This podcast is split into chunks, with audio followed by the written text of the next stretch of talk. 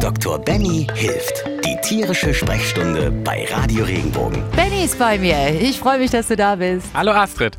Benny, ich habe neulich im Internet was total Krasses gesehen. Es gibt ja Dinge, das glaubst du gar nicht.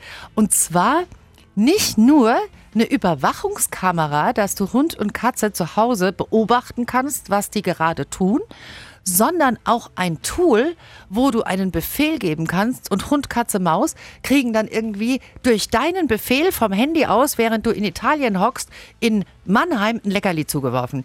Machen wir mal was Normales. Ich sage jetzt mal, ich bin drei, vier Stunden weg, ja, oder ungeplant muss ich aus dem Haus. Gibt es irgendwelche normalen Tipps und Tricks, wie ich meine Vierbeiner dann beschäftigen kann, wenn die alleine sind? Ich glaube, ganz wichtig ist genau dieses Wort normal. Also was ist heutzutage normal?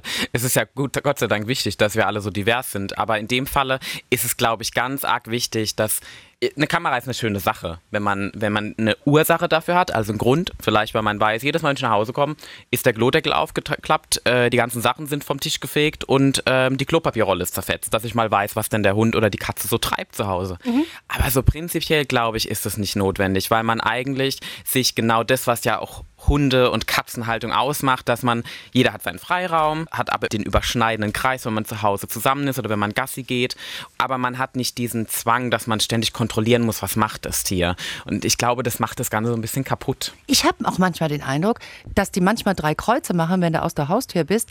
Die pflanzen sich dann aufs Sofa und knacken mal eine Runde und wenn die Alte wieder nach Hause kommt, dann geht's wieder los. Genau den gleichen Eindruck habe ich auch. Wir haben manche Patienten in der Praxis, die kommen zu mir in die Sprechstunde, da ist die Besitzerin total abgeschlossen geschrieben. Da weiß sie schon mittlerweile, sie geht draußen eine rauchen und der Hund macht alles mit mir. Die wirklich, das ist ja das Tolle. Wir, wir kaufen uns ja nicht einen Hund und eine Katze, weil sie so funktionell sind und Mäuse jagen wie früher und das Haus beschäftigen, sondern weil es Persönlichkeiten sind, die unser Leben und unsere Familie bereichern.